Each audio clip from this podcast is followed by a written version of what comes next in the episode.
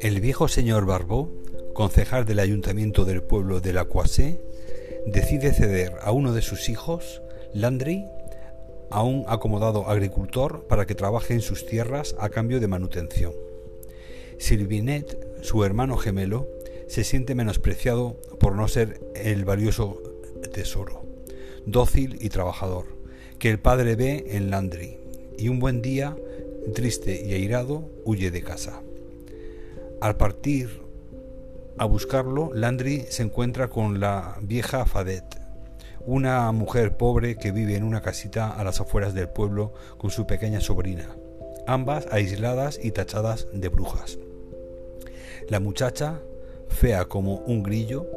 se ofrece a ayudarle a encontrar eh, a su hermano, si le promete que obedecerá cualquier orden que le imponga. Landry acepta. Sylvinet aparece. La pequeña Fadet exige el cumplimiento del pacto y a partir de entonces la rivalidad entre los hermanos se acentuará dramáticamente. Hola lectores, bienvenidos una semana más al podcast Club Gorky. Esta, esta semana os traigo un clásico de una escritora eh, que bueno que, me ha maravillado porque no la conocía de nombre pero no había leído nada todavía de ella. Y bueno la verdad es que es un, es un descubrimiento bastante bastante eh, imprevisto. Y, bueno esta mujer fue famosa porque fue fue novia de bueno tuvo una relación con el pianista y músico Frédéric Chopin y bueno, eh, paso a, contaros lo que me ha parecido. Eh, se trata eh, de una novela pues, de corte y campestre de 229 páginas, escrita en 1848, en la que nuestros protagonistas, un hermano gemelo y una niña a la que consideran una bruja, tendrán que enfrentarse a los prejuicios y habladurías de los habitantes de la región donde viven. Me ha encantado la forma de escribir de la autora, y cómo te introduce en una historia que en momentos se hace verdaderamente adictiva. No me han gustado, por ejemplo, la excesiva carga religiosa en el último tercio de la novela y la transformación tan radical de la protagonista. No resulta nada creíble. De todas formas, y en líneas generales, aunque no le haya dado el 5, pero mm, de todas formas, ya os digo, es una maravillosa historia que, me parece muy, muy, muy recomendable. La atmósfera de cuento de hadas es muy reconocible en La Niña Duende, eh, la más famosa del ciclo de las cinco campestres, de las novelas eh, campestres de George Sand. Un estudio sutil del deseo erótico y de cómo éste empuja a los personajes a convertirse de feos en guapos, de engañosos en justos y de virtuosos en pecaminosos. Es una trama de cambios inesperados Fadet es el único personaje fiel a sí mismo. Bruja o cristiana, fea o hermosa, es la única que mantiene la rectitud y conoce su verdadero camino en contra de todas las adversidades de su origen y de todos los estereotipos negativos de la bruja. George Sand, su autora, fue una mujer feminista, emancipada y adelantada a su tiempo, cuya producción literaria eh, fue prohibida por el Vaticano en 1863. Sorprende al lector de hoy que una novela campestre como La Niña Duende eh,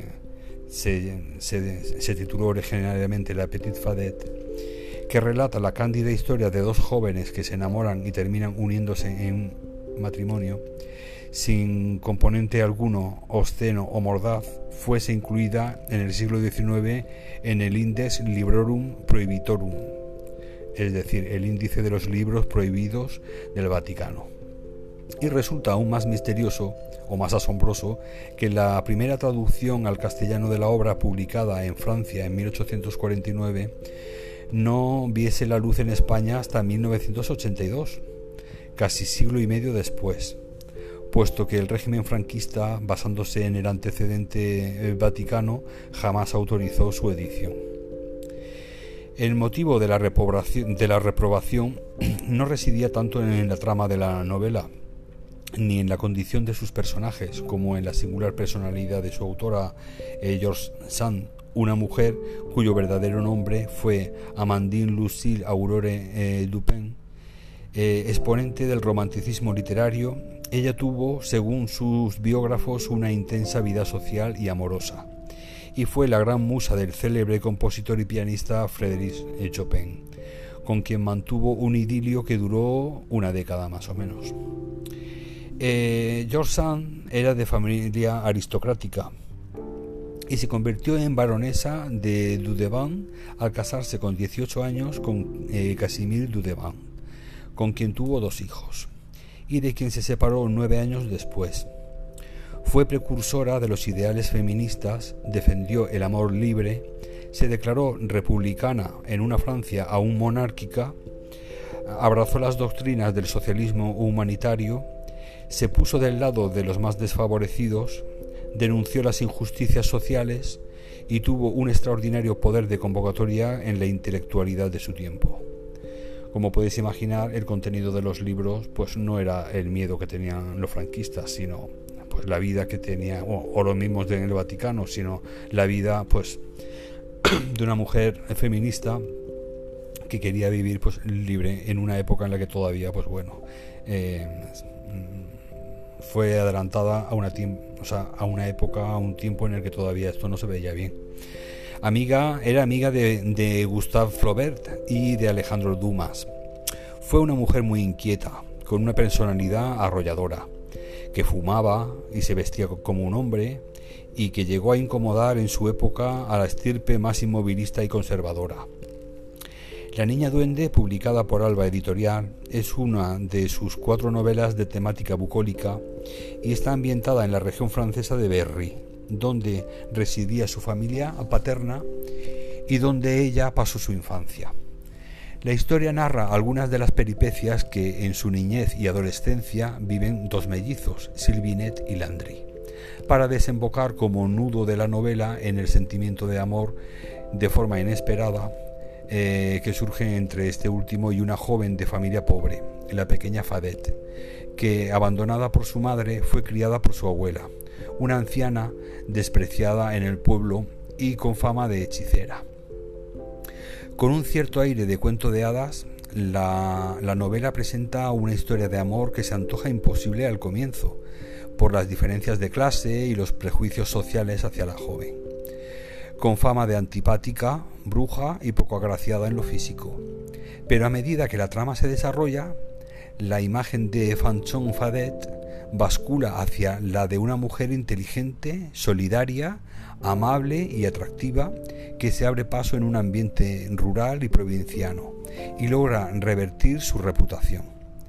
El libro, magistralmente escrito, atrapa al lector hasta, envolverlo en una atmósfera en la que no solo triunfa el amor, sino la fe en la convivencia, el progreso y la solidaridad. Por lo tanto, bueno, con esta propuesta literaria, con este libro que os traigo de la desconocida por, por, falta de, de, su lectura de George Sand,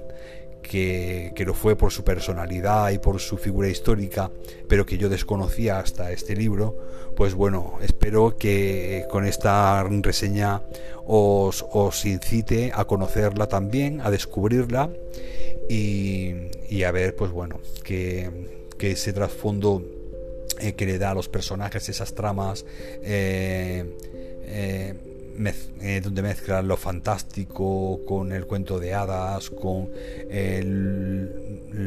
con un relato costumbrista, eh, campestre, muy hermoso de cómo se vivían las aldeas y los pueblos de esa época, pues bueno, os va a, yo creo que vais a disfrutar mucho, sobre todo por el tema de, de la construcción de los personajes y de la trama en sí